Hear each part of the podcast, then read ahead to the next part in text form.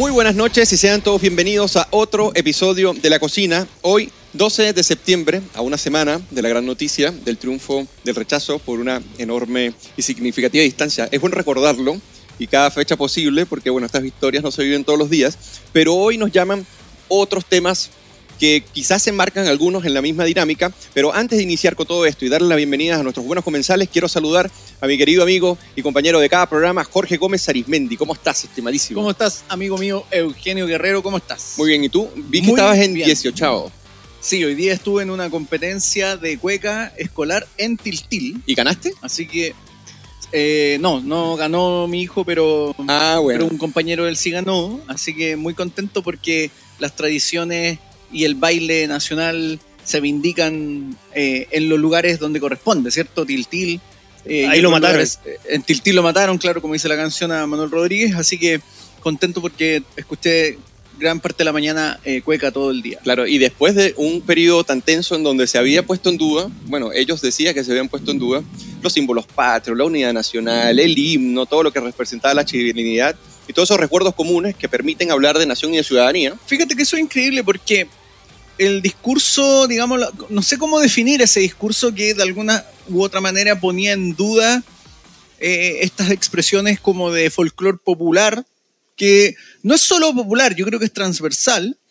Eh, uno ve que en distintos lugares del país la gente disfruta del baile, en este caso la cueca, disfruta de las canciones, hay un amor muy claro respecto a los trajes, a la usanza, a los modos que implica el baile y por lo tanto yo creo que eh, eh, también ese desprecio que existió por parte de ciertos grupos que eventualmente se consideran progresistas o de avanzada, eh, también hizo mella en los apoyos que eventualmente, y qué bueno que lo hizo, Claro. eh, en los apoyos que buscaba el apruebo, porque yo creo que se estaba yendo de lleno contra un elemento de identidad de las personas que además no es impuesto, sino que se va Claro. construyendo eh, generación tras generación, claro. Así es.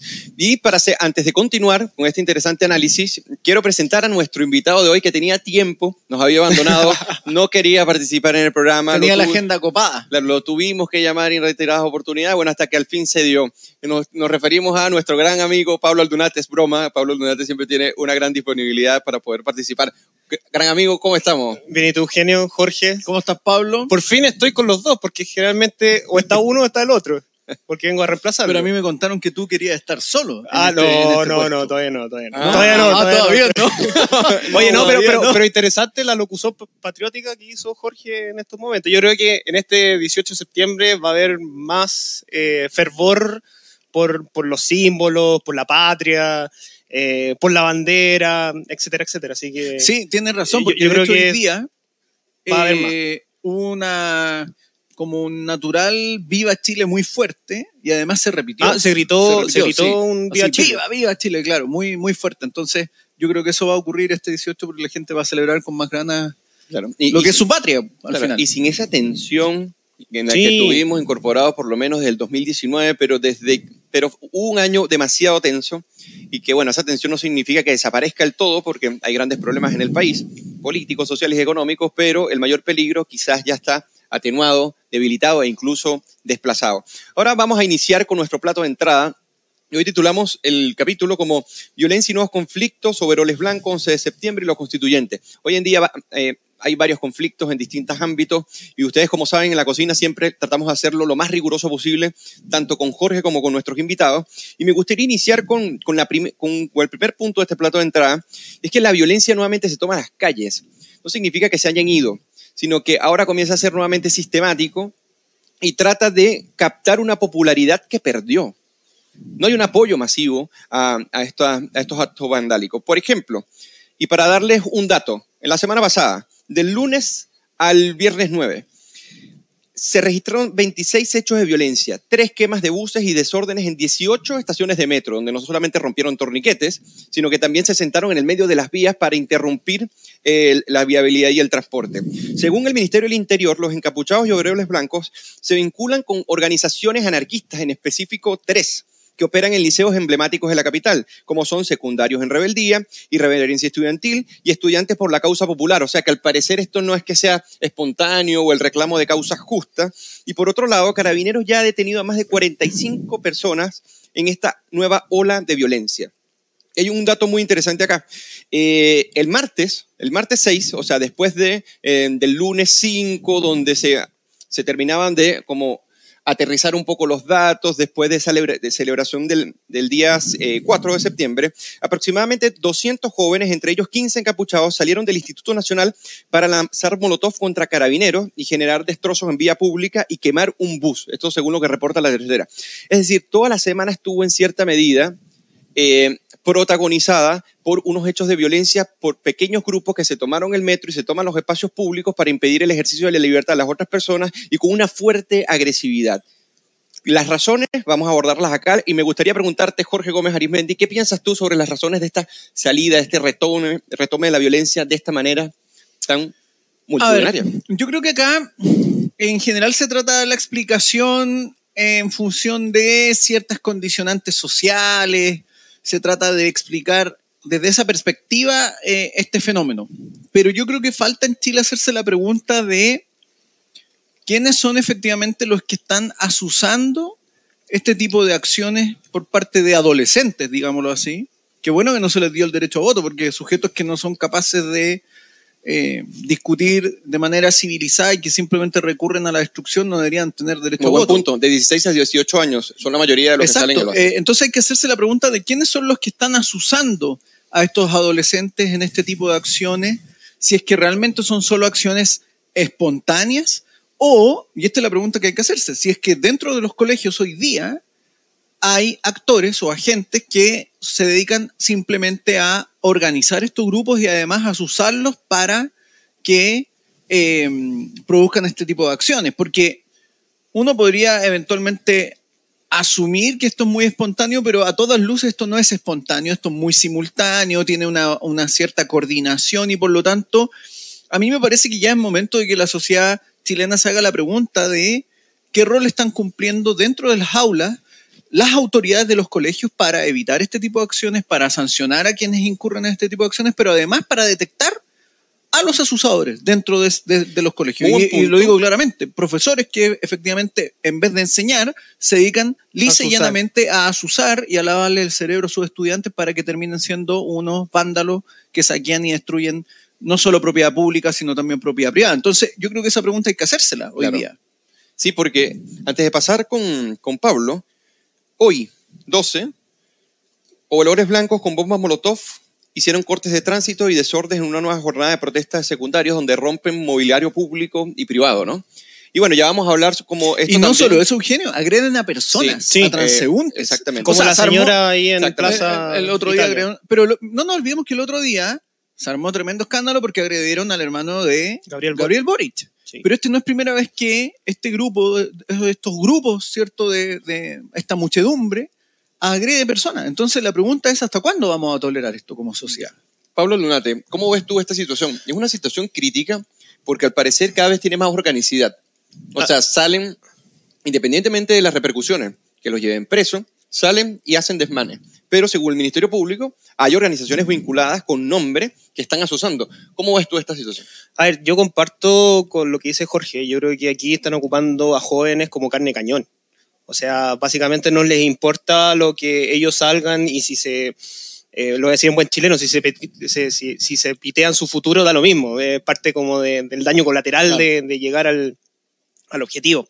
Ahora, lo que sí están tratando de hacer, y esto a todas luces eh, se ve reflejado en esta semana que pasó desde que ganó estrepitosamente o, perdió estrepitosamente la prueba, es que están tratando de torcer la democracia a través de la violencia, a través de la fuerza.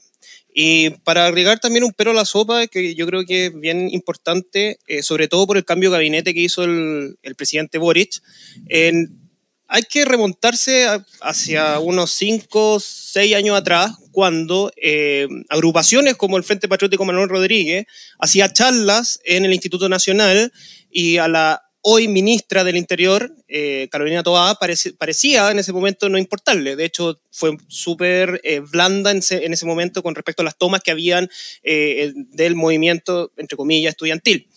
Ahora, si estamos en el punto de inflexión o, si esto va a agravarse aún más, a ver, yo creo que una de las cosas que uno puede interpretar del resultado del 4 de septiembre es que la gente está cansada del octubrismo. Yo creo que de la violencia en general también.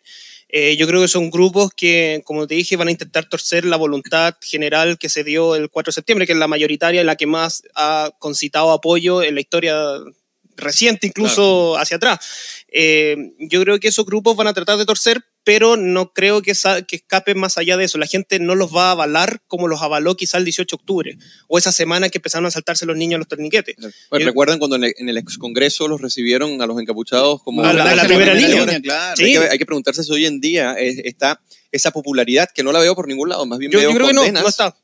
Yo creo que, acá lo que hay que ver también es que hay un cierto nivel de hipocresía, digámoslo así, de quienes gobiernan y quienes hoy día cumplen cargos importantes. Por ejemplo, la propia alcaldesa Santiago, cuando era concejala, cualquier tipo de medida que eventualmente se planteara para abordar la problemática que generan los overoles blancos y los vándalos dentro de los colegios, ella lo planteaba o se oponía aludiendo que eso era criminalizar a los estudiantes y criminalizar la protesta. Y no nos olvidemos que el propio presidente, en algún momento que ayer dice, bueno, la violencia, no, pero resulta que el presidente validó las barricadas eh, eh, eh, diciendo que en un contexto de lucha social se justificaban. Igual y, acá tenemos mucha gente que... Hay un video dando vueltas con la en ese entonces presidenta de la UDI, Van Rieselberger, donde Boric abiertamente en televisión dice que él está de acuerdo con saltarse los torniquetes, etcétera, etcétera. Y lo otro, sin ir más lejos, sin ir más lejos, que porque claro, el video que anda circulando de Iras y Hasler es de cuando ella era concejala. Pero, eh, sin ir más lejos, eh, la diputada Lorena Pizarro, del Partido Comunista, eh, está, salió, si no me equivoco, ayer o anteayer en la tercera diciendo que lo que está haciendo el gobierno, del cual ella es parte, es criminalizar la protesta social o estudiantil cuando Monsalve dice que va a presentar las querellas por daño a la infraestructura pública y privada. Claro, por eso vuelvo al punto de que hay un doble discurso, es, decir, hay un nivel muy notorio de cinismo, digámoslo así, hipocresía, de quienes hoy día gobiernan y que, claro, les gustaría que el país fuera una taza, una taza de leche, pero resulta que ellos asusaron sistemáticamente las brasas del, fuego que hoy día no pueden apagar. Eh, digámoslo así, ¿cierto? Giorgio Jackson eh, tiene un tuit eh, donde él avala, ¿cierto? El, romper, el romper, no solo el saltarse los torniquetes, también el romper una reja para, para ingresar de parte de los estudiantes a una estación de gracias Por, gracias por tanto, cabros, dice, eh, ese tweet. Pero además en unas declaraciones decía que no era lo mismo tirar una piedra en un contexto ordinario que en un contexto donde los estudiantes, como relativizando eh, un poco la, la violencia. Y quería pasar al segundo punto de este plato de entrada, que es que esta violencia no solamente se queda acá, y que, claro, tiene a la gente sorprendida porque Chile hoy en día asiste a muchos fenómenos. La, violencia como multidimensional. Por un lado el terrorismo, por otro lado está el narcotráfico, la criminalidad, la, criminalidad que es que, eh, organizada o no, y en cierta medida incluso para eh, ya sea oponerse o conmemorar ciertas fechas que para, para, algunos tienen alguna importancia, que es el 11 de septiembre. ¿no?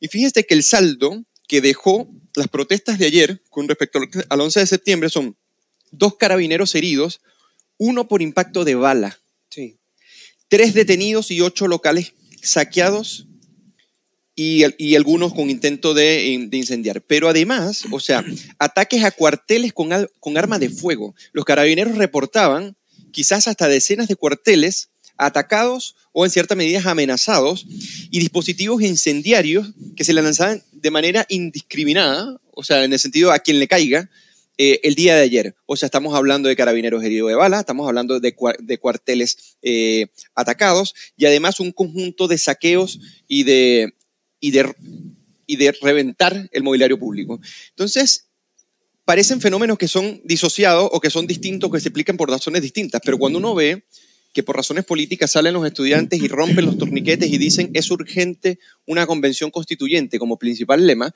Ahí vemos que no están reclamando porque la educación sea mejor, porque las estructuras en los colegios sean muchísimo más adecuadas, sino que tienen una agenda política.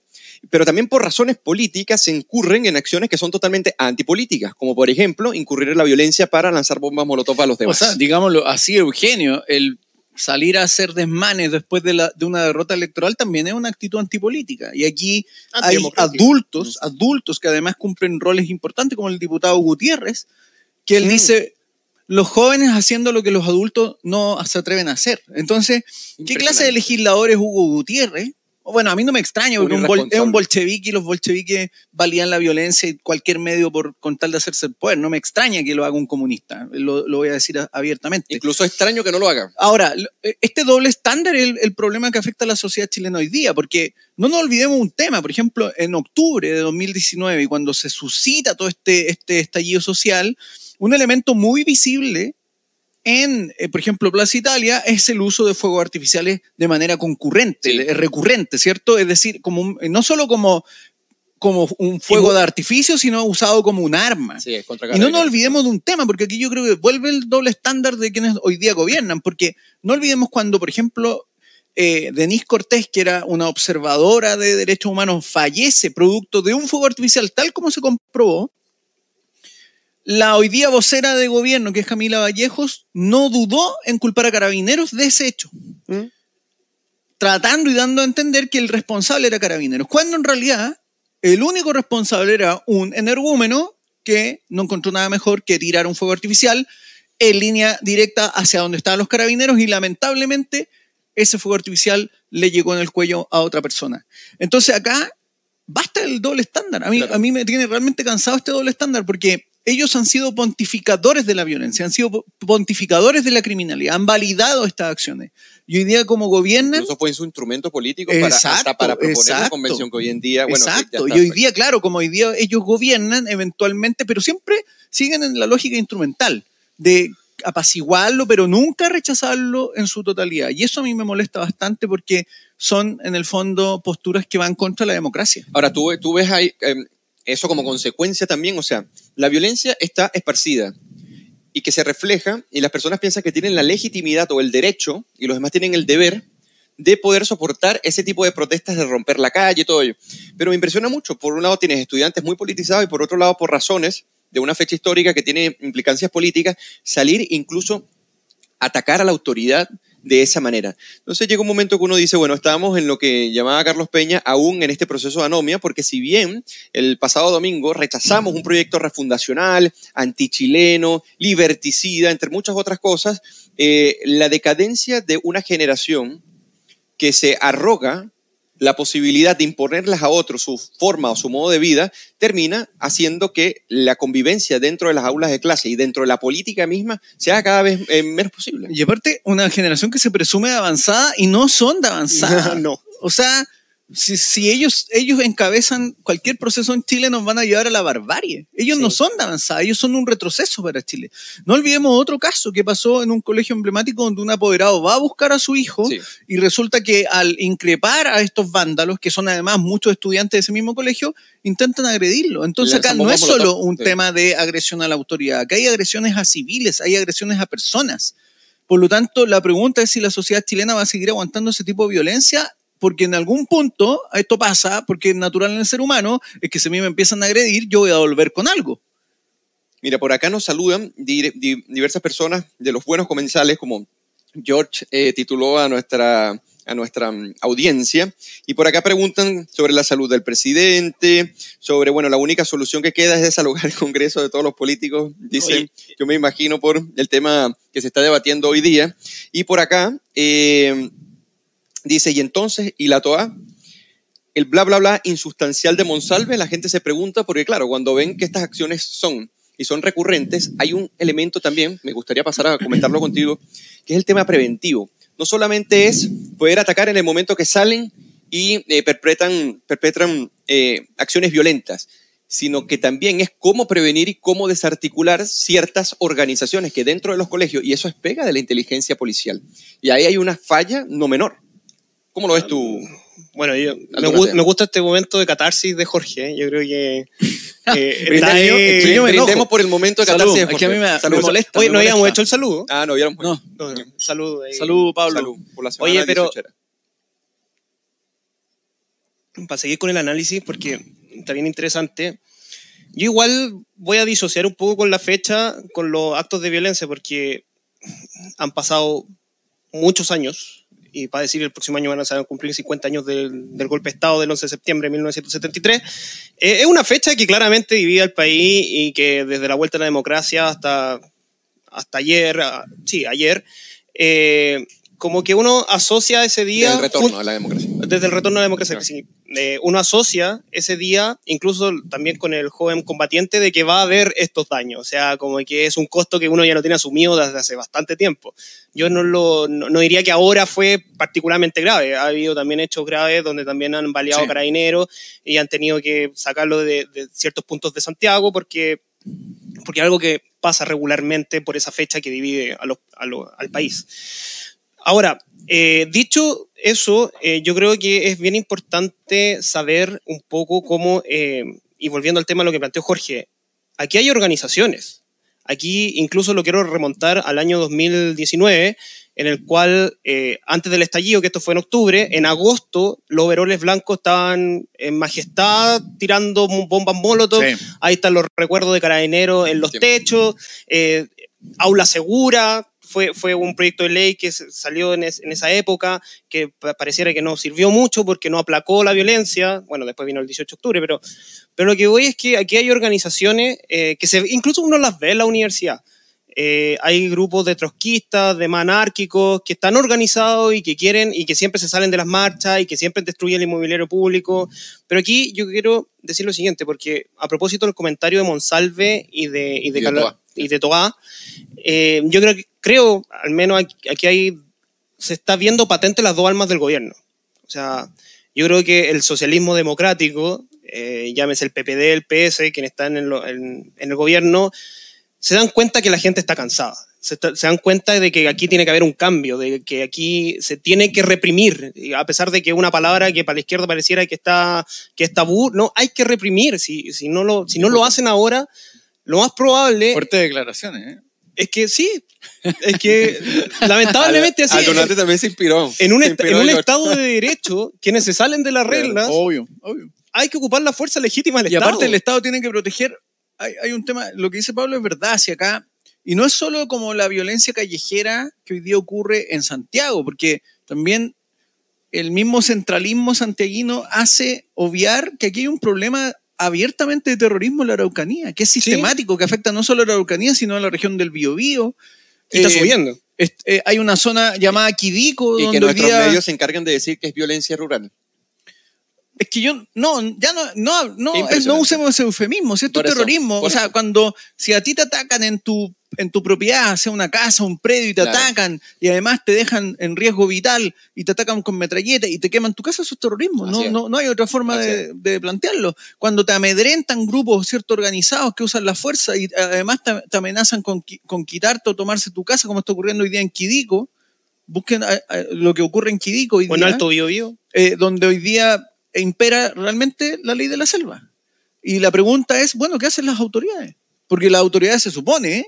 La, la primera razón que tiene la autoridad en eso es evitar que ocurra la ley de la selva, por lo que dice Pablo. Y por lo tanto, cuando hay agentes particulares que se arrogan el uso de la fuerza, la autoridad tiene que usar la fuerza del derecho Claro, así- así es. para impedir Y Que nos desbandemos ojo todos. que, Así es. eh, para terminar Sí. el comentario, porque no sé si Jorge fue el que dijo algo va a venir. Y yo creo que sí, algo va a venir. Yo creo que lamentablemente en esta situación en la cual ya vimos que el 62% del país, con una participación del 86% de todo el padrón, eh, votó en contra de- de- del fondo del programa de, de la, de la convención, eh, aquí lo que va a venir va a ser el outsider. Y no sabemos Claro. quién es. Exacto. Y está ahí y se está, se, se está gestando. Se está incubando. Se ¿sí? está incubando, sí. Sí. Cuando, cuando nos referimos al outsider, nos referimos a aquella persona que a los márgenes de la política piensa que puede reconstituirla pero de un modo que puede terminar anulándolas por, una, por un autoritarismo o una dictadura, sí. o por otro lado por su radicalización, donde las mayorías aplastan a las minorías. Eso es lo que normalmente Claro. ocurre en la política cuando los outsiders, que no son filtrados por los partidos políticos, terminan en cierta medida eh, acabando con el sistema. Y está ahí. Sí, sí, lo, lo, lo, lo vemos por, por varios lados. Me gustaría saber qué opina el Dunate un poco más adelante. Ahora vamos a pasar al plato de fondo. Este plato de entrada estuvo bastante sustancial. Y bueno, vamos a tratar de provocar a, Jorge, normalmente los lunes, para que, para que se siga inspirando respecto de, de estos temas. Y más cuando eh, se trata de violencia, porque la violencia se volvió a tomar las calles, lamentablemente, y esto es en varias partes del país, y en otras ni siquiera se ha ido y parece permanecer eh, y con amenazas de no irse jamás. Así que esto depende mucho también del Estado. Ahora vamos con el plato de fondo y el plato de fondo va a estar bien interesante porque vamos a tratar un tema que yo veo que por acá nos colocan en los comentarios, los más de- las más de 100 personas que están por acá, que son vinculados a los temas constituyentes. ¿no? Al parecer no hemos salido de la celebración, bueno, ya salimos, ahora vamos a entrar a otra, la del 18, pero ya hay puntos en común de lo que debe hacerse con respecto al proceso constitucional, si es de seguir, si no, cómo debe ser, los mecanismos, ¿no? Pero a mí antes de arrancar en eso, a mí me gustaría saber qué dice, comentar qué dice la ciudadanía, según las encuestas y los estudios, respecto a lo que debe hacerse, ¿no? A partir de ahora, a partir de ese rechazo que llegó al 23,7%, estamos hablando de casi 24%, eh, a favor del apruebo, del rechazo, disculpen. Entonces, comenzamos. Fíjense que CADEM, el viernes 2 de septiembre, por eso que coloco el- eh, la del 2 de septiembre, exponía antes del plebiscito que el 53% quería una convención constituyente mixta. ¿Qué quiere decir esto? Bueno, que el 50% fuera electa y el otro 50% un comité de expertos que lo nombrara el Congreso. Eso fue el 2 de septiembre. Y cuando se le pregunta a las personas de las razones por la cual va a votar rechazo en esa del 2 de septiembre, bueno, la principal era, bueno, por, por el, el proceso. El proceso en sí mismo deslegitimaba cualquier forma de, apro- de poder aprobar un, un- un texto tan importante como una Carta Magna. La segunda era la inestabilidad que generaba. Y la tercera, bueno, eh, eh, por la plurinacionalidad. Eran como las tres razones. Resulta que se hace la, la encuesta, se, se publica ayer de CADEM, y se dice, por ejemplo, ah, ah, falta retomar que un 37% quiere una convención constituyente 100% electa, o sea, sigue siendo una sigue estando muy por debajo del 53% que quiere una convención mixta y apenas el 8% quiere solamente el Congreso, pero cuando se le pregunta el 11 de septiembre, o sea, que es la que publica CADEM el día de ayer, el 48% se inclina por una convención mixta, el 27% por una totalmente electa, baja, y el 20% por una combinación de congresos con expertos y sigue estando las razones de por qué votaron rechazo respecto a el mismo proceso y, por la, y, el, y la segunda razón por la plurinacionalidad. Asunto que veníamos vaticinando desde hace Sí. algún tiempo, analizando acá en la cocina, que la plurinacionalidad no solamente era un problema, sino que iba a generar muchos problemas en distintos órdenes y que terminó en cierta medida siendo una de las pilas angulares de, para, para rechazar. Y por último, para cerrar el tema de los datos, eh, en, un en un estudio que hace la UDD a través de Panel Ciudadano, dice que el 57% quiere una convención mixta con expertos designados con derecho a voto y apenas un 33% quiere una convención mixta pero con expertos sin derecho a voto. Solamente el 20% quiere que los miembros sean electos por elección popular. Esto es muy interesante porque la convención mixta y el papel de los expertos se ha posicionado en los diferentes estudios como, e incluso en Ipsos también, que hace, que hace un- un- una encuesta bien interesante, donde los expertos, Jorge y, y Pablo, comenzaron a hacer eh, una necesidad para poder llevar por buen camino a cualquier proceso constituyente que el día de mañana eh, se postule o salga. Y ahora vamos a hablar luego de qué piensan los partidos. Esto es lo que piensa la ciudadanía, ahora vamos a ver qué piensan los partidos. Cuénteme, ¿qué piensas tú con respecto a la convención eh, constitucional, que sea mixta, con expertos? ¿Cómo ves tú este escenario? A ver, yo voy a hacer al tiro mi crítica a, la llamémoslo así, la izquierda Feng Shui radical que representa el Frente Amplio y el PC, porque ellos Pa- quieren pachamámica. volver a la misma fórmula que dio paso a una convención que fue un fiasco. Es decir, lo- los mismos criterios quieren aplicarlos nuevamente. Yo no sé con qué salvaguarda para evitar que la convención termine siendo un nuevo fiasco. Entonces, y además están proponiendo, esta cuestión que me parece irrisoria, es que parte de la discusión se base en el documento rechazado. Yo no estoy de acuerdo con eso. Es una locura. Porque por algo el documento fue rechazado, además, categóricamente por la ciudadanía. Por lo tanto, tratar de meter por secretaría un documento que fue rechazado en un plebiscito es simplemente ser un tramposo. Y eso lo ha planteado Vladimir Mirosevic y otras, y otras personas más desde, desde esta izquierda pachamámica Fenchui. Y a mí me parece que no es aceptable eso. ¿Por qué? Porque obviamente la ciudadanía rechazó esa propuesta, rechazó además esa dinámica, es decir, esa convención, y por lo tanto los políticos usen un poquito más de la racionalidad, un poquito más la creatividad y piensen en mecanismos que eviten que tengamos un fiasco de convención, que no tengamos gente haciendo saumerio, que no tengamos actores y, otros, eh, ¿cómo se llama?, histriones simulando enfermedades, que no tengamos otros votando desde la ducha y así, porque queremos gente seria haciendo la constitución, porque probablemente es el, documento más importante para un país. Entonces pónganse un poquito las pilas y no nos metan por secretaría una cuestión que fue rechazada, que además estaba mal hecha. Entonces, a mí me parece importante eh, que la discusión respecto a cómo se va a conformar eventualmente la convención eh, se tome en serio. Y se tome en serio porque la ciudadanía está pidiendo que gente que sabe lo haga. No que llegue ni el Salabraña, ni la misma Lisa Loncón, que ni siquiera tenía idea que era la expropiación. O sea, ella legisló sobre una constitución y resulta que ni siquiera sabía lo que es una expropiación. Entonces necesitamos gente que sepa de los asuntos. Por último, que vaya Pablo Aldunate, que, que es cierto estudió Derecho y sabe de lo que es una constitución, pero no cualquier persona, porque así como nadie va a operarse apendicitis con cualquier persona, tampoco cualquier persona puede hacer una constitución. Yo creo que hay gente que está más preparada que otra. Es así, simplemente. Mira, eh, los, descargos de Jorge. Los descargos de Jorge, incluso deberíamos cambiarle el título a la cocina. Los descargos de Jorge. la nueva sección, los descargos de Jorge. Los descargos de George. No, es que me molesta, me molesta la situación. Sí, porque es trampa. Es trampa y al parecer algunas, algunos partidos políticos del sector eh, de centro derecha eh, comienzan a ver el asunto no con tanto rechazo, ¿no? Como decir, bueno, hay que llegar a consensos, pero lo que hay que entender en cierta medida es que la ciudadanía rechazó y el tema de los expertos sigue siendo un tema fundamental en la composición de lo que va a ser el, el, organismo que haga una, una, nueva convención. Ahora viene la gran pregunta, pero antes de hacer la gran pregunta, me gustaría saber qué opinas tú sobre esto, Durante, porque tú eras una de las personas, nosotros conversábamos y, y, lo manifestaba, mira, aquí hacen falta expertos que ayuden a encaminar esto, pues esto se está convirtiendo en una locura, lo comentamos acá varias veces, lo comentamos. ¿Qué opinas tú sobre el papel de los expertos dentro de lo que podría ser un nuevo proceso constituyente? A ver, yo creo que un primer comentario es qué entienden las personas por experto. Porque uno podría decir experto puros juristas, experto en diferentes áreas. Los expresidentes pueden ser expertos o no. y, a Michelle Bachelet la querían postular. Miro y a Ricardo Lagos también. Lagos también. Entonces, por ejemplo, no sé, por la convención uno veía a Cristina Dorador que ella era experta en su área y lo único que hablaba era de los salares, los glaciares, etcétera, etcétera. Y ella era una experta. Entonces, yo creo que ahí... Yo creo que refiere a experto constitucional. Por eso, pero, pero igual al momento de designarlo hay que ver cómo se hace y quiénes son esos expertos. Obvio. Ahora, yo creo que la gente hoy en día eh, quedó chata con el proceso constitucional, en buen chileno. Yo creo que quedó bastante aburrida. Eh, por todo lo que se vivió, porque lo, transformaron en un reality show, eh, con todos los escándalos que hubieron, con las peleas, las funas, cancelaciones, etcétera, etcétera. Yo creo que ahí hubo un, malestar de la propia ciudadanía que llevó a que se rechazara este, este texto constitucional. Y lo dice en la encuesta académica. Ahora, el problema que veo yo, que, que quizás por eso están proponiendo el texto que se rechazó como base, es que si uno ve la encuesta, eh, lo que dice ahí, el por qué la gente rechazó, no, no dice tanto por el fondo. Así es.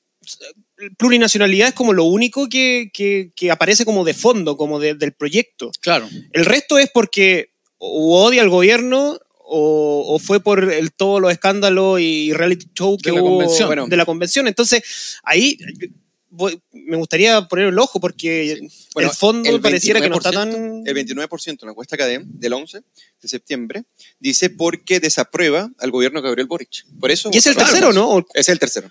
Entonces, lo que pasa es que lo que dice Pablo es bien importante porque acá hay múltiples factores que llevan a una persona a, rechazar. rechazar. Cuestión que refuta el propio discurso de la izquierda, que es como, como la gente petorcas, si no tiene agua, no aprobó. El que es absurdo, porque es reducir a la gente a un solo asunto y además ningunearla. Pero, pero a mí me parece que es importante el plantear que no puede ser el mismo molde. ¿Sabes por qué? Porque bajo esa lógica lo que se pretende es replicar la misma propuesta.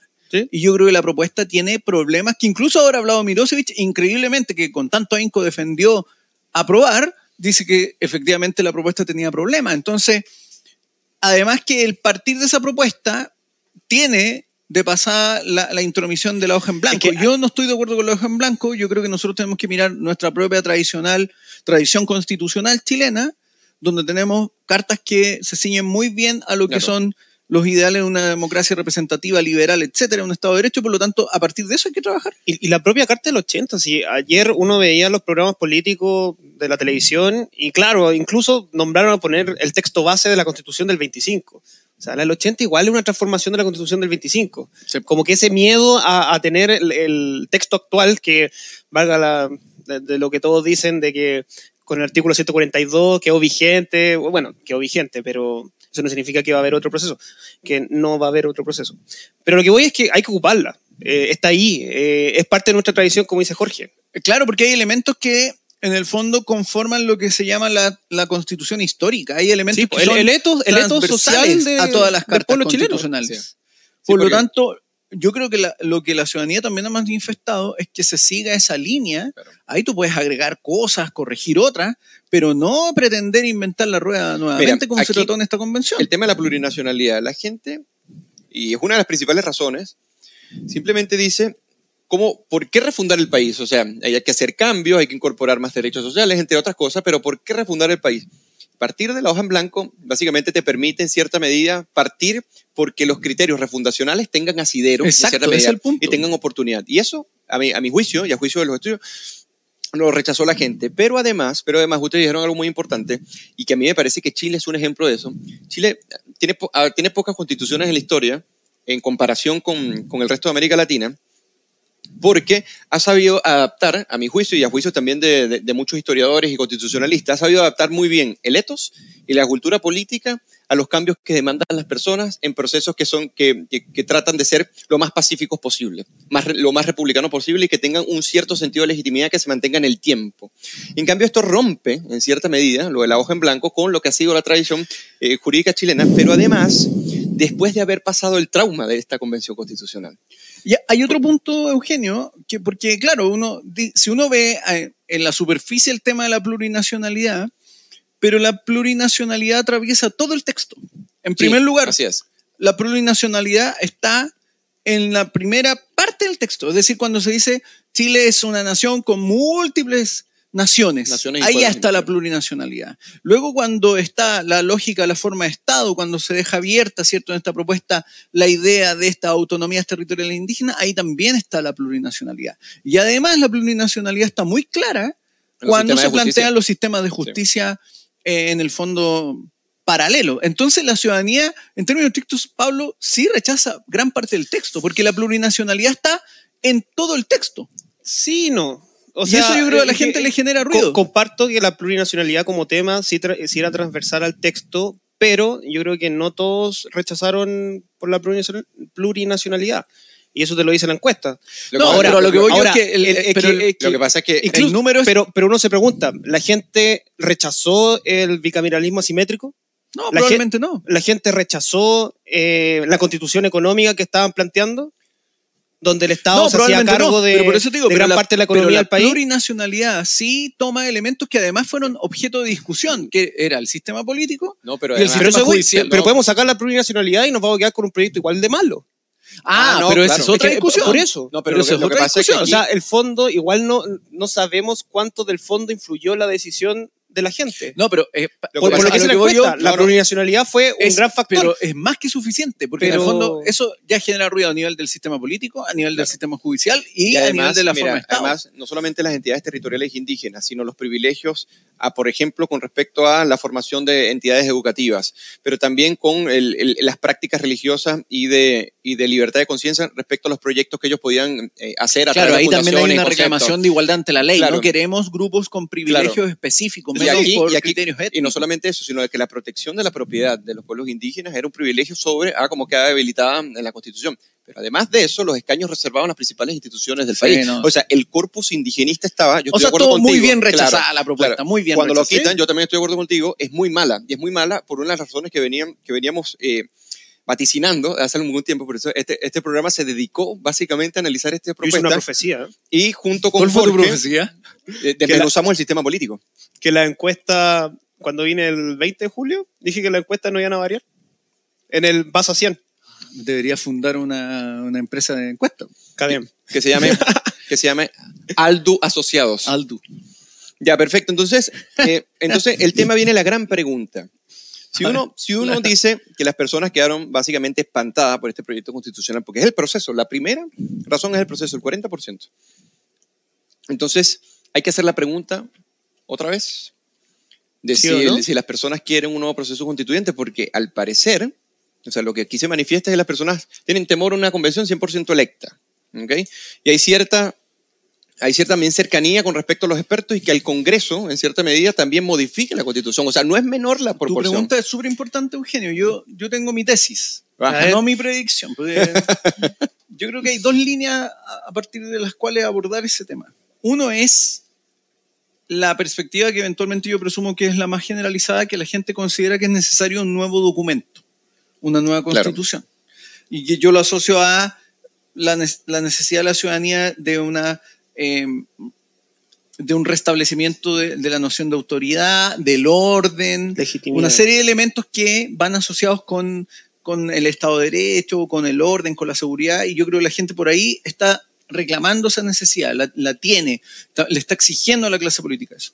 Pero lo otro, que no es lo mismo, es el cómo quiere eso la ciudadanía. Y ahí yo creo que la ciudadanía eventualmente podría manifestar una postura distinta, porque aquí no hay, tampoco hay que ser ingenuo en esto. La idea de una constitución hecha por el pueblo bajo una lógica asamblearia fue una lógica instalada por esta izquierda fenchúi, pachamámica, vandálica, Y octubrista. ya fue. Y mostró, ¿cierto?, que bajo esa dinámica asamblearia o asambleísta, eh, el proceso no solo fue un fiasco, sino que también el resultado fue un fiasco. Y por lo tanto, yo dudo que la ciudadanía quiera un proceso de ese tipo. Es decir, aquí la ciudadanía no quiere un proceso constitucional tipo asamblea universitaria, ni una cuestión de discusión eh, eh, tipo barra brava. Lo que Claro. quiere es un proceso adecuado, serio, Claro, bien por eso- pensado. Por y eso por lo la tanto, pregunta es relevante.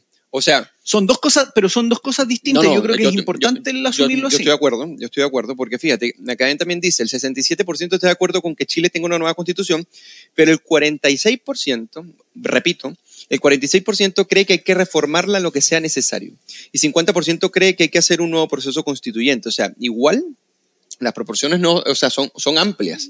En- Empate, en- en- en el empate. sen- ¿Cómo? Empate técnico. Básicamente. Entonces, ahí la pregunta, porque recordamos que el presidente había dicho, bueno, sería redundante hacer la pregunta nuevamente, ir directamente a, convencionales constitucionales. Pero, por otro lado, y ya lo vamos a comentar aquí en los comentarios de, YouTube, eh, se, nota que hay cierta, eh, cierta ansiedad porque tratemos este tema, que fue lo que decidieron los partidos políticos, los timoneles de los partidos políticos hoy, y que en la- los presidentes de la Cámara del Senado y del Congreso salieron a, a- a comentar. Pero, ¿qué opinas tú sobre la pregunta? ¿Crees que es necesaria o no es necesaria? Yo lo voy a dividir en dos. Yo creo que. Como George. Sí, yo creo Con que. predicción, sí. ¿Ah? Con predicción. No, sin predicción. Ah, sin predicción. No, no, sin Ah, muy predicción. No, voy a dividirlo en dos. Yo creo que eh, en el primer punto, eh, con respecto a la pregunta si hacer o no un nuevo plebiscito, eh, la ciudadanía va cambiando. De hecho, que tengamos elecciones periódicas es porque las decisiones que tomamos no son pétreas en el tiempo. O sea, nosotros como voluntad vamos cambiando. Eh, quizás las personas que votaron en el 2020 eh, en el plebiscito eh, no tengan hoy día la misma opinión, Claro. lo más probable. Eh, dicho eso, sí creo que aquí hay un problema político que hay que solucionar. Y le guste o no a las personas, si es que hay que hacer o no una nueva constitución, eh, ya estuvimos un año en, en discusión constituyente, eh, ya tuvimos un año en el cual de cierta forma consensuamos algunos puntos, eh, no todos, pero sí en algunos puntos. Quizás lo más probable es que haya consenso hoy en día de una vivienda digna y propia. Yo creo que eso está, es más derechos sociales. Eh, y eso no hay que obviarlo, no, no hay que hacer como los avestruces de Claro. esconder la cabeza No, bajo el, la tierra. el tema también de la Obvio. descentralización, Sí, el sí. tema de la igualdad ante la ley, 7 de cada 10 chilenos, según la encuesta que nosotros hacemos acá, y que y también, también esto, están en, en otras encuestas, no se siente i- tratado igual frente a la ley. Claro. Y eso es un tema, eso es un, Es un tema tema urgente que hay que resolver. Y yo, creo, y yo sí. creo que, eh, insisto, esconder la cabeza debajo de la tierra va a provocar que nuevamente en algún momento la ciudadanía se exprese violentamente de nuevo. Claro. O sea, es algo que hay que tomar y tratar de darle una conducción. No como la que fue con la Convención Constitucional, que yo creo que ahí el órgano sí lo van a mantener. De hecho, eso está en... ¿En, ¿En el 142, dices tú? No, en el acuerdo que hoy día hicieron los ah, partidos. sí, sí, sí. El órgano. Pero eso no significa que el día de mañana las reglas procedimentales de elegir a esos convencionales electos 100% sean las mismas que eh, la vez pasada. Es el punto. que puede ser listas cerradas a nivel nacional, a nivel regional, pero yo creo que no va a haber, bueno, Independientes sorteados y no están listas como. Exactamente. la también lista puede pasar, pueblo, inde- independientes que eran sorteados, puros activistas o, al final. o quizás no, que los mismos Claro. partidos lleven a su Sí, porque, independiente. porque el tema de la pregunta, fíjense que la pregunta es interesante, pero es una pregunta que este, no arroja respuestas prematuras, porque el tema está muy reciente, por ejemplo, y uno puede encontrar válida que las personas digan, ¿sabes qué? Nosotros queremos que nos hagan la pregunta nuevamente si es que la salida es que el Congreso haga las reformas totalmente necesarias que hay que hacer. Pero el tema es que las salidas ni siquiera están vislumbradas. No. Y por otro lado, lo que quiero comentar, que aquí, o sea, yo creo que, que insisten nuestros espectadores, nuestros buenos comensales, los cuales les agradecemos, y a los que estén conectados y no estén suscritos, suscríbanse al canal, presionen la campanita para que le lleguen cada uno de los videos y compartan este video para que muchas más de las, de las personas lo vean. Ahora fíjense lo que deciden los timoneles de los principales políticos, partidos políticos hoy día, y que según lo que eh, publica Cooperativa, dice, segunda oportunidad, habrá convención paritaria y 100% electa, pero apoya- apoyada por expertos. Y aquí dice, acuerdos para una nueva hoja de ruta del cambio constitucional. Uno, continuidad del proceso de la elaboración de una nueva constitución. Dos, te- texto redactado por un, un órgano 100% electo por la ciudadanía. Tres, paridad. Cuatro, acompañamiento de expertos. Y cinco, plebiscito de salida con voto obligatorio. La gran pregunta, ¿qué diferencia sustancial hay respecto a esta propuesta con respecto a lo que salió? Eugenio, préstame un poco la hoja, por Sí, favor. pero por supuesto. hay- La hoja, pero eh, aquí está en blanco. La hoja, no, La hoja yo no quiero la hoja en blanco, no. Mira, hay, hay, yo no encuentro diferencia, por eso insisto Claro. en que repetir el mismo mecanismo que tuvo efectos Nocivos. nocivos, que se tradujo en un fiasco, eh, es repetir el mismo procedimiento que tuvo un resultado erróneo. Entonces, y además hay- acá hay un punto que se, hay puntos que se agregan para apaciguar la inquietud de la ciudadanía El que es muy apoyo válida de expertos, ¿no? que tiene que ver primero, claro, con eh, el acompañamiento de expertos. Resulta que en la convención que el proceso que ya pasó, hubo expertos que ni siquiera fueron escuchados.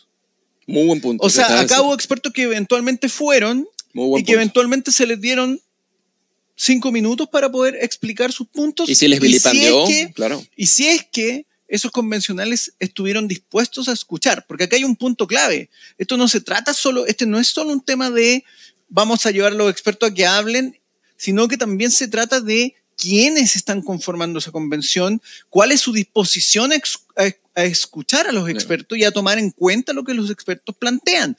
Y en la convención que ya pasó y que muy bien fue rechazada por la ciudadanía, no se escuchó a los expertos, no se les dio el tiempo necesario y muchos, incluso, bueno, Felipe Arboe lo dijo, Claro. había convencionales que decían que la evidencia era oligárquica. Por lo tanto, lo que tenemos que evitar, señores, no es Claro. tanto la garantía de tener expertos, es importante, pero lo que hay que evitar es que lleguen dementes diciendo que la, la evidencia es oligárquica. Así es. Y la pregunta ahí es cómo evitamos eso, cómo evitamos que sujetos con ese tipo de ideas lleguen a legislar y hacer una, una Porque, constitución. vuelvo y repito, y ahí te voy a hacer una pregunta, es una pregunta muy relevante, pero antes de ello, aquí Jorge ha dicho algo muy importante, y vuelvo y repito, según el panel, eh. Eh, que ya está rayada. Eh, en el- la Universidad del Desarrollo, en el panel ciudadano, fíjense, el 57% de los consultados dicen que los miembros elegidos, o sea, que la convención tiene que ser por miembros elegidos por votación popular y expertos designados con derecho a voto. O sea, no solamente es que seas escuchado o que apoyas a los convencionales, sino que tengan derecho a voto. Y los que opinan que no tengan derecho a voto es apenas un 23%, menos de la mitad. O sea, ahora la gran pregunta que te voy a hacer, Pablo Aldunate, porque estamos con preguntas bien, bien complicadas, es, ¿deberíamos entonces, o sea, deberíamos entonces no presumir, analizar que existe otra vez un gran desfase entre la élite política y en lo que piensa la ciudadanía? Porque entonces, si es así, estaríamos otra vez en este desfase y que nadie terminó aprendiendo sustantivamente de los errores que se cometen. O sea, yo creo que... Me lo los puse nervioso, ¿no? Los, parti- no, los Se puso partidos- nervioso, sí. los partidos políticos tienen que entender que, y volvemos al principio, que la gente quedó aburrida. Y eso es cierto, eso lo refleja la encuesta. Dicho eso, eh, y aquí voy a tener una diferencia con Jorge. No, no puede ser. Eh, Yo creo que no es lo mismo que la convención anterior. No lo sabemos, si No, todavía pe- no existe. Es cierto que es lo mismo el órgano, pero el órgano es distinto al procedimiento de elección del órgano y de cómo ellos van a trabajar adentro. Se puso Bachelet, no es lo mismo, no es la que soñé, pero se No acerca. es lo mismo, pero igual. se- no, pero exacto, explica, pero, pero se acerca a la que Es siempre es que- soñé. es que no, no es lo mismo, o sea, puede ser el órgano. Ya, el Pero ¿por qué no va a ser lo mismo? ¿Por qué? Porque ¿Cuáles tú- son los elementos tú- que marcarían la diferencia? acá? Yo creo que tú puedes evitar que cualquier loco entre en la medida que, y aquí a alguna gente no les va a parecer, pero creo en mi opinión, que esta nueva convención sea tutelada por los partidos políticos.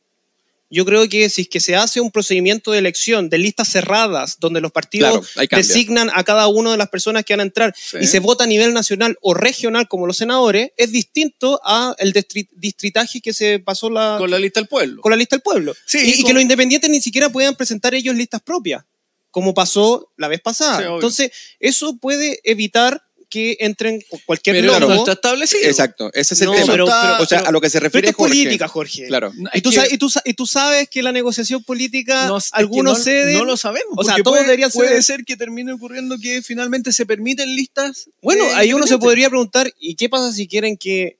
Y aquí ya una proyección. No, no. A ver, Pero, pero ¿qué pasa si es que en verdad algunos quieren que efectivamente se ocupe la misma receta y quién sabe se vuelva a rechazar Ya. de nuevo? Sí, porque, mira, antes de. Antes de que se. Ese es una, Claro. es una Es que puede predicción, ser, predicción. puede ser, puede Claro, ser. porque, mira, yo creo que no. claro. Yo, yo creo que hay que salir de esto rápido. Claro, lo que pasa es que lo que dice el Dunate es que, bueno, puede existir una posibilidad, lo que pasa es que todavía no está sentada, porque al final lo que se llega es a, un primer punteo. Al Y en e- órgano. y en, Claro, este- y en este, y en este general. punteo, este marco, lo único que se agrega, que a diferencia, ni siquiera sustantivamente, sino que diferencia Es el eh, acompañamiento. eh, el de acompañamiento, pero que ya Pero- estuvo con la participación de las distintas organizaciones civiles. Ahora, si es que esto llega a darse por listas cerradas regionales, por ejemplo, ahí cambia el asunto. Ahí, ahí el filtro por partido político. Pero eso. Sí. esto en cierta medida, eh, no te asegura un gran funcionamiento hasta que no se cierre el tema de los expertos. ¿Quién Hay un- elige a hay los expertos? punto- ¿Quiénes y son hay otro expertos? punto, Claro. Eugenio, y a propósito que Pablo dice el tema de la política, que acá tampoco hay que olvidar, y ahí la pregunta, uno podría eventualmente considerar que el contexto puede predisponer a los actores de manera distinta, Sí, pero no hay que olvidar que en la convención la disposición, y esto lo evidenció muy bien el convencional eh, Stingo, ¿cierto? Mm. Eh, lo que asumieron era que había unanimidad y que Así ellos es. podían hacer y deshacer y que ellos podían imponer lo que se les ocurriera porque contaban con un apoyo ma- mayoritario de la ciudadanía. Ese espíritu es claramente un espíritu que no va acorde con la búsqueda de, digámoslo así, eh, acuerdos creíbles entre grupos políticos Claro. que difieren en muchos aspectos. Y por lo tanto, la pregunta es cómo se genera esa disposición en esos mecanismos de ninguna forma. Lo único que lo, lo genera es el contexto. Y ahí el contexto eventualmente lo asumen responsablemente los partidos políticos, pero yo pongo mis dudas con respecto a ciertos actores políticos que son partidos políticos que sin embargo no están en esa disposición. claro. Yo, yo Ahora, quiero hacer un comentario. Claro, sí, pa- para cerrar este punto, pero antes por acá nos dicen, contestariando, dice, ¿por qué no tienen la valentía de decir que los convencionales eran ignorantes totales? Bueno, yo creo que Jorge se ha encargado, bueno, de los que, de los que eran realmente ignorantes, habían, habían personas preparadas. Algunos sí, Eh, otros sí, no. claro. Como todo en la vida.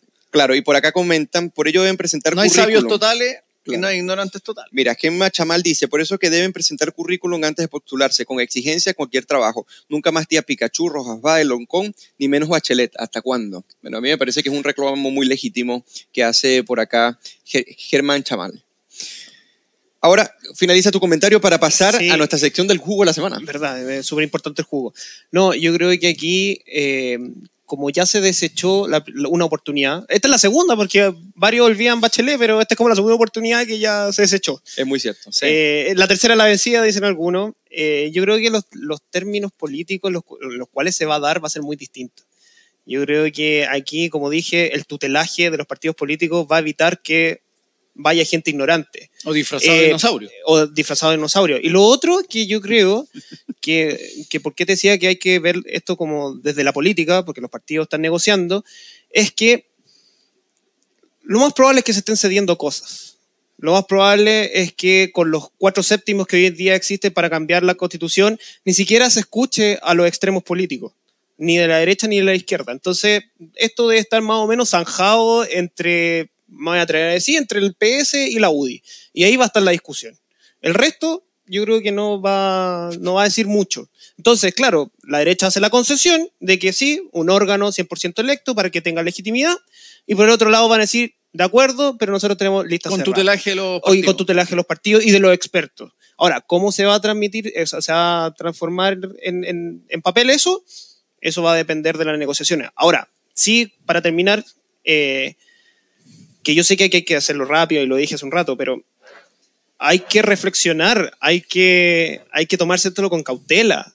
O sea, ya no tenemos otra oportunidad y hay que zanjar esto, y que muchos no lo entienden, pero, pero es un problema político que, que nos va a seguir dividiendo y chocando Hasta que no salgamos de él. hasta que nos salgamos de Claro. eso. Entonces yo creo que es la oportunidad de hacerlo bien y terminar de una vez por todas con una constitución de donde todos se sientan representados y que ponga las reglas del juego para que después, a través de la democracia y de las elecciones, sepamos qué país queremos. Bueno, después de este optimismo realista de nuestro amigo Pablo Aldunate, que yo estoy de acuerdo con él, ojalá, Dios, Eugenio, o- Eugenio. o- ojalá sea así, porque eh, Es que No. yo creo que no hay otra oportunidad Claro. y, y lo entienden. Si, si uno ve a los No, pero- dirigentes de la izquierda que saben que perdieron y perdieron estrepitosamente. Pero- Algunos, no todos. Claro, pero no, el Partido pero- Socialista... No, pero el tema es que sean filtrados por los partidos políticos y que, y que pueda llegarse a- en donde los independientes básicamente tengan esa- esas limitantes, donde los escaños reservados sean, por ejemplo, en el panel ciudadano, las personas decían que tenían que ser la mitad de los escaños reservados para pues, los pueblos originarios. O sea, las personas están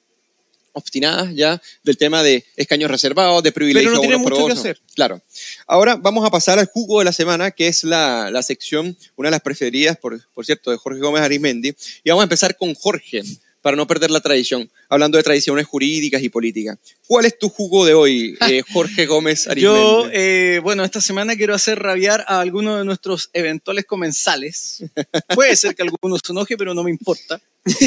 Mi jugo esta semana es eh, Francisco Muñoz, alias Pancho Malo, que a mí me parece irrisorio que se le dé tribuna a un barrista, ¿cierto? Que además tiene o cumplió pena por, por un delito, ¿cierto? Y se le dé tribuna como una especie de defensor de la patria y de los valores patrios, que además arroga la facultad de amenazar e insultar a otras personas en plena vía pública. A mí me parece que él no suma en ningún caso ni a la democracia ni a ningún tipo de causa.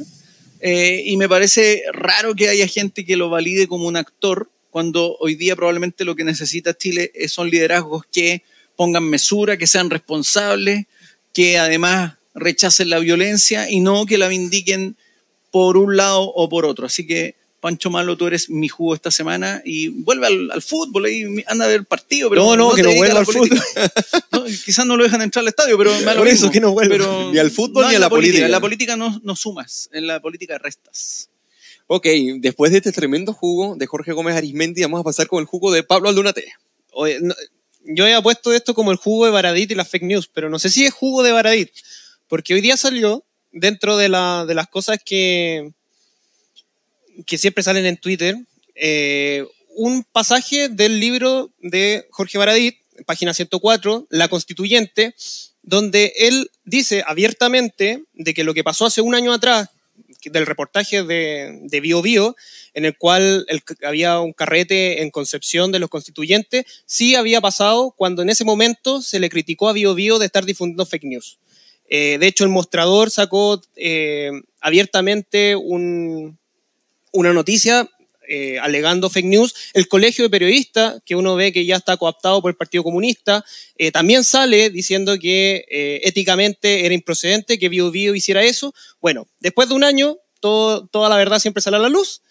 Baradit, sanguchito de palta, en su, en su, en sus memorias de la constituyente, habla palabra. sobre eh, este tema de que efectivamente hubo un convencional que se tiró a la piscina. eh, de hecho, y aquí para terminar, que me gustaría leerlo porque dice, en aquel instante supe que estaba emocionalmente fuera del grupo. O sea, uno podría decir que lo hace medio picado de contar estas cosas porque, bueno, se sintió fuera del grupo o quería vender más libros. No, yo creo que él se intenta desmarcar así como que éticamente a Él él, estaba... a, eh, eh, a él le generó ruido y por lo tanto él ya no pertenecía a esa, a esa gran degeneración, como diría Ahora, Fergus. claro. Dice que fue un chiquillo militante y miembro del, del colectivo socialista. Según yo, ese chiquillo militante y miembro del colectivo socialista podría estar perfectamente hoy en día jefe de gabinete en la moneda. Para que empiecen a investigar ahí algunos que les gusta el periodismo. Ya, bueno, muy buenos los jugos eh, de ustedes. Vamos a ver si el, el mío da, da el ancho. Y, y es el propio presidente de la República, que a mí me impresiona un poco el ego en política, porque el ego en política es muy, es, es muy común. Es normal que los liderazgos eh, se sientan que, son, que están por encima de las personas y que además lo que tienen que decir es tan relevante que todos estarían convencidos de solamente escucharlo por dos segundos. Pero ¿sabes? Es difícil hacerlo cuando vienes enfrentando la, la derrota o- y la primera derrota más descomunal de tu vida y es el propio presidente Gabriel Boric, que en una locución, en el marco del cambio, del cambio de gabinete, dice, los procesos de transformación social son siempre de largo aliento. La historia de Chile nos ha enseñado que los cambios que perduran son los que no, los que no se hacen de la noche a la mañana, pues para mantenerse requieren ser abrazados por mayorías. No podemos olvidar la lección de la historia, dijo el ex, el ex líder estudiantil, en este caso Gabriel Boric. Pero esto, alertó, en esta línea los procesos siempre tienen retrocesos, cuando alguien se asume como vanguardia. Y aquí viene el jugo. Como dijo un viejo militante, ser un adelantado a tu época en política es una forma elegante de estar equivocado. Para, parafraseando lógicamente a Gramsci. A mí me parece que esto es un gran jugo, porque que el propio presidente de la República, que, que, que incurrió básicamente con su coalición en intervencionismo electoral, que la Contraloría hizo un gran silencio por el cual va a tener que responder en algún momento con respecto a este intervencionismo electoral, donde él mismo firmaba las, las propias, eh, los propios ejemplares de lo que hoy podríamos llamar una anécdota del borrador de constitución. un mal chiste. Hace un mal El chiste libro azul, para la el historia. libro azul el libro azul, exactamente. Resulta que él se considere un adelantado para la época, parafraseando a Gramsci, eh, porque, bueno, las personas se equivocan, pero cuando se equivocan no era porque realmente estaba equivocado, sino porque las personas en ese momento no estaban eh, dispuestas o cognitivamente preparadas para asumir la perfección del argumento. Así que mi jugo es Gabriel Boric frente a esta, a, esta eh, conducción de golatría y que, bueno, más humildad precisamente cuando enfrentas una derrota tan, tan estrepitosa como la que se te propinó tanto a ti, a tu programa de gobierno y a la Convención Constitucional que tú mismo y Giorgio Jackson eh, conectaron desde el inicio y que bueno, cuando pierden, perdieron todos. Así que ese es mi jugo de la semana. Muy buen jugo. Yo creo que va a seguir dando jugo Ah, dio ancho, presidente. dio ancho. A la fatal arrogancia de Gabriel Boric. Así mismo. Usted, presidente, dice que el lector debería leer la fatal arrogancia de Hayek. Así es. Y ahora, hablando de, de fatal arrogancia y de recomendaciones, ya pasamos al final de este programa. Más de 100 personas conectadas viéndonos, comentando mucho. Eh, y vamos a comenzar con las recomendaciones. Este es el bajativo y en el bajativo nosotros recomendamos libros, series, películas, poemas, lo que sea, tanto para seguir analizando la, la coyuntura política como para distraerse un poco. Así que vamos a iniciar por nuestro invitado hoy. Vamos a iniciar Ah, con Pablo gracias. ¿Cuál no es tu puede recomendación? Ser, no puede ser, Eugenio. No. Bien, bien. No, me gustaría recomendar este libro, el último de Neil Ferguson, eh, Desastre, que es mi autor. Eh, ¿Convención se llama? Ah, no. ah, no, Convención, no. Desastre, que es mi historiador favorito. Eh, yo creo que he leído todos sus libros, salvo uno, el de la historia del dinero, si no me equivoco, Claro. creo que se llama. El triunfo del dinero. El triunfo del dinero, exactamente. Gran es el único que no lo he podido encontrar. Eh, sé que uno lo puede ver por Y internet, es el pero mejor muy- de Ferguson. pero muy caro. bueno, este libro eh, lo escribió a propósito de la pandemia, eh, hace un análisis sobre los distintos desastres que se han suscitado a lo largo de la historia de la humanidad, eh, de distintas áreas. De hecho, si uno lee sus libros, este tópico es bien presente en todos sus libros, solo que ahora hace una condensación. Y sobre todo, que aquí algo que me gustaría recalcar, es que siempre, o no, o casi siempre, las decisiones políticas a veces terminan afectando y aumentando aún más las crisis que si es que todo se desarrollara de, de forma voluntaria entre los distintos actores. Eh, nosotros vivimos la pandemia, así que hay un buen libro para que... Porque crisis van a haber, o sea, Siempre. el mundo sigue en guerra. Así es.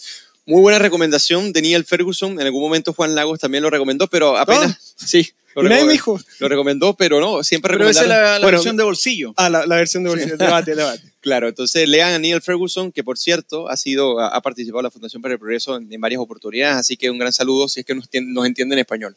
Así que vamos con Jorge Gómez Arimendi. ¿Cuál es tu bajativo de hoy? Bueno, a propósito del 11 de septiembre y toda la discusión que se dio respecto a la historia y las causas de la ruptura de la democracia en Chile, voy a recomendar un libro que yo creo que no es tan conocido, pero a mí me parece que es un libro muy atingente, que es de Genaro Arriagada, que se llama De la vía chilena a la vía insurreccional. Tengo la versión también en ¿Ya está permitido eso? real, pero traje esta porque esta es la que está rayada. Ah, ya, muy Y bien. quisiera leer algo a propósito de lo que tú decías del jugo de Gabriel Boric, eh, Eugenio. Acá hay un prólogo de Eduardo Frei Montalva, que él escribe el año 74, donde entre otras cosas él plantea o advierte lo siguiente, él dice que hay un grupo de la clase política donde ha llegado a ser más importante el testimonio que los resultados. Eh, por- porque incapaces de preparar y madurar los hechos, prefieren el verbalismo revolucionario y las actuaciones espectaculares, pareciendo aturdirse la convulsión social que provocan sin realmente conseguir los objetivos de una sociedad mejor. Muy atingente a lo que ocurre Muy hoy día. bueno, y además muy, él muy dice bueno. otro, otro punto que me parece importante. Dice, la violencia es antidemocrática. En la medida en que se busque ese camino, Chile no encontrará su salida, o al revés, todas las salidas se irán cerrando, lo que rigi- rigidizará cada vez más la vida del país. No se equivocó porque la violencia finalmente se instaló y se desató. Pero aquí hubo gente que asusó la violencia eh, de manera transversal.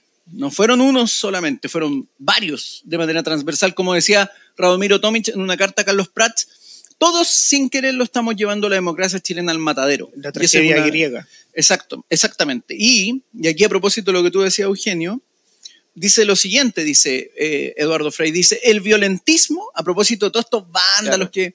El violentismo es una forma mesiánica de los que sabiéndose minoría, sin destino, se autoestiman portadores de la verdad, por encima de la voluntad del pueblo, tal como está ocurriendo hoy día.